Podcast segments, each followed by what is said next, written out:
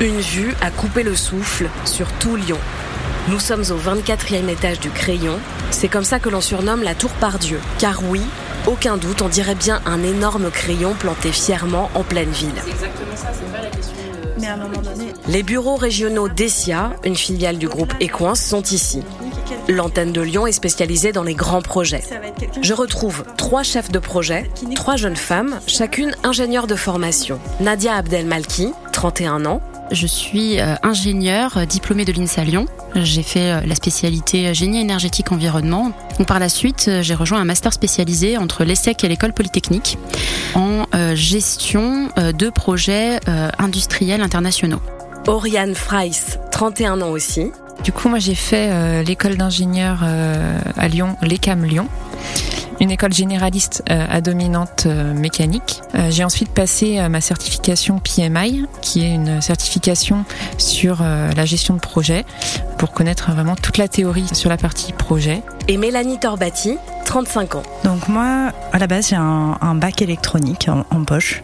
J'ai été diplômée en 2010 de l'École nationale supérieure des arts et métiers. J'ai voulu rejoindre une profession avec une diversité de métiers, de technicité. Et c'est pour ça que j'ai choisi le domaine du nucléaire. Toutes les trois participent à la construction du plus grand centre nucléaire au monde. Nadia. On travaille sur le projet ITER, sur une partie du projet ITER. En fait, euh, dans les années euh, fin 90, début 2000, 35 nations, donc les 35 nations euh, qui possèdent la puissance nucléaire, donc c'est-à-dire l'Union européenne, le Canada, les États-Unis, la Chine, le Japon, la Corée, etc., etc., la Russie, bien sûr, se sont entendus pour collaborer ensemble afin de développer une nouvelle technologie nucléaire. En gros, on reproduit ce qui se passe dans une étoile, on prend deux atomes très légers et on essaye de les fusionner. Et en les fusionnant, il y a un moment, en fait, on atteint un certain point qui produit énormément de chaleur et donc d'énergie. Cette entité s'appelle ITER Organisation et s'occupe de tout le processus pour créer cette fusion euh, nucléaire.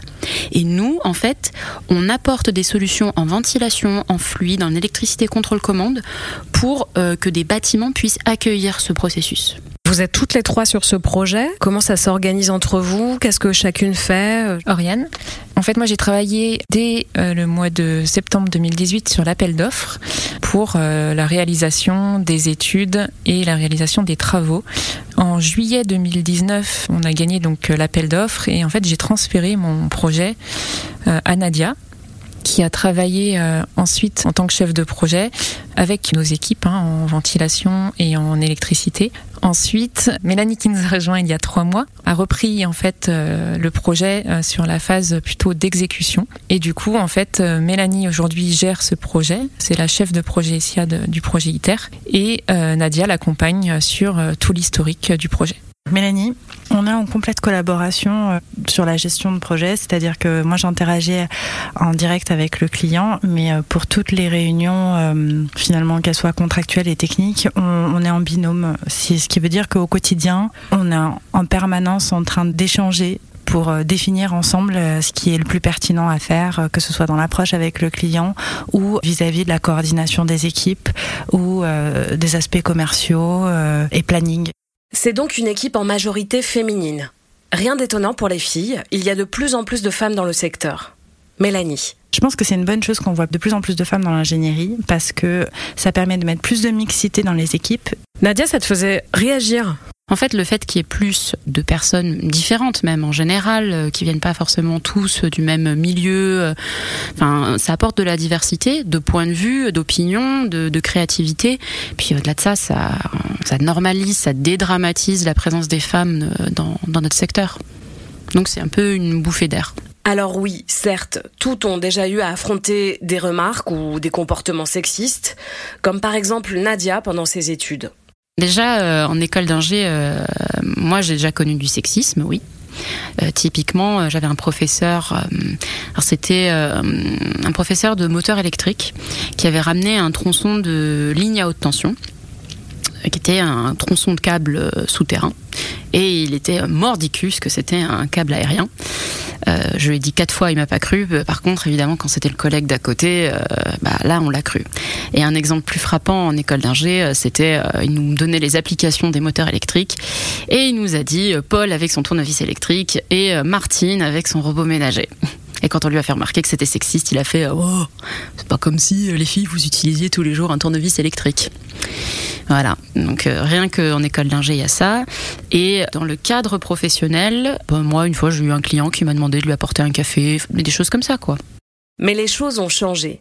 Et leur entreprise, Essia, est une pionnière avec l'élection de responsables en éthique et diversité parmi les salariés.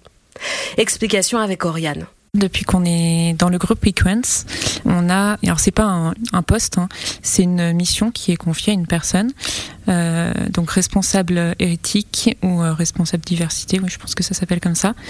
Euh, et donc le responsable éthique, en fait, sa mission, c'est qu'il est visible de toute la société pour tous les problèmes éthiques. Donc si on a un problème éthique, on lui remonte. Si on a une question euh, en lien avec l'éthique. C'est vers lui qu'on doit s'orienter. En fait, c'est vraiment la porte d'entrée de l'entreprise pour tous les sujets qui pourraient toucher à l'éthique. Nadia, euh, en gros, il y a plusieurs personnes dans l'entreprise qui portent ces casquettes, ces missions pour assurer, euh, on va dire, cette, cette mission de promouvoir et de prévenir euh, ces dérives. Et au-delà de ça, quand bien même ces personnes ne seraient pas disponibles, il y a toujours un système de redondance via le groupe. Il y a aussi une boîte mail euh, pour le groupe où on peut euh, envoyer nos questions, nos interrogations au cas où. Autre mesure positive mise en place chez Essia, chaque nouveau, chaque nouvelle est accueilli et encadré par une marraine ou un parrain. Oriane. Quand un nouveau collaborateur euh, arrive dans l'entreprise, les ressources humaines en fait euh, recherchent un, parrain ou une marraine dans l'entreprise pour accompagner l'intégration de ce nouveau collaborateur. Ce qui est assez drôle pour nous trois, c'est que euh, moi je suis aujourd'hui marraine de Nadia et Nadia est marraine de Mélanie. Ce qui est bien dans le rôle de, parrain ou de marraine, c'est d'aider euh, la personne à s'intégrer dans l'entreprise, euh, lui répondre aussi sur euh, tout type de sujet.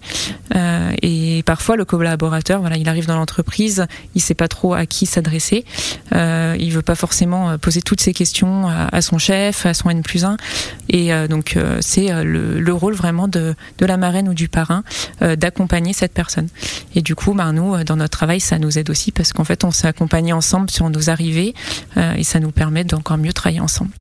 moi, j'ai posé toutes mes questions à Nadia sans aucune limite euh, et elle m'a répondu sans compter son temps. Euh, et ça, c'était c'était très important pour moi parce que ça m'a permis vraiment de me, me, sentir en confiance et accueillie en tant que telle quand je suis arrivée dans l'entreprise. Et donc, si je devais parler plus, de manière plus concrète, euh, je lui ai demandé euh, si je pouvais venir avec mon vélo cargo euh, au travail et où pourrais-je le poser. Donc, on a été visiter le parking ensemble, mais c'est une question au milieu de, de tellement d'autres. Et cette relation de marrainage se ressent. Il y a beaucoup de bienveillance, de respect entre elles trois. Moi, j'adore travailler avec Oriane parce que elle est extrêmement carrée et fiable et, et à la fois euh, pragmatique dans le quotidien euh, pour prendre des, décisions euh, rapidement et appliquer. Et avec Nadia, ce que j'adore, c'est qu'elle a un historique euh, incroyable sur tout le projet euh, euh, ITER et très précise. Et ce qui permet de pouvoir se sortir de situations complexes avec nos équipes ou avec nos clients. Techniquement parlant, elle se rappelle très bien pourquoi tel sujet ou tel sujet a été décidé de telle ou telle manière. Moi, j'aime bien travailler avec Nadia parce que déjà, ça fait trois ans et demi qu'on travaille ensemble et qu'en fait, on a acquis compétences à, communiquer en fait assez peu et on se comprend euh, très facilement très rapidement.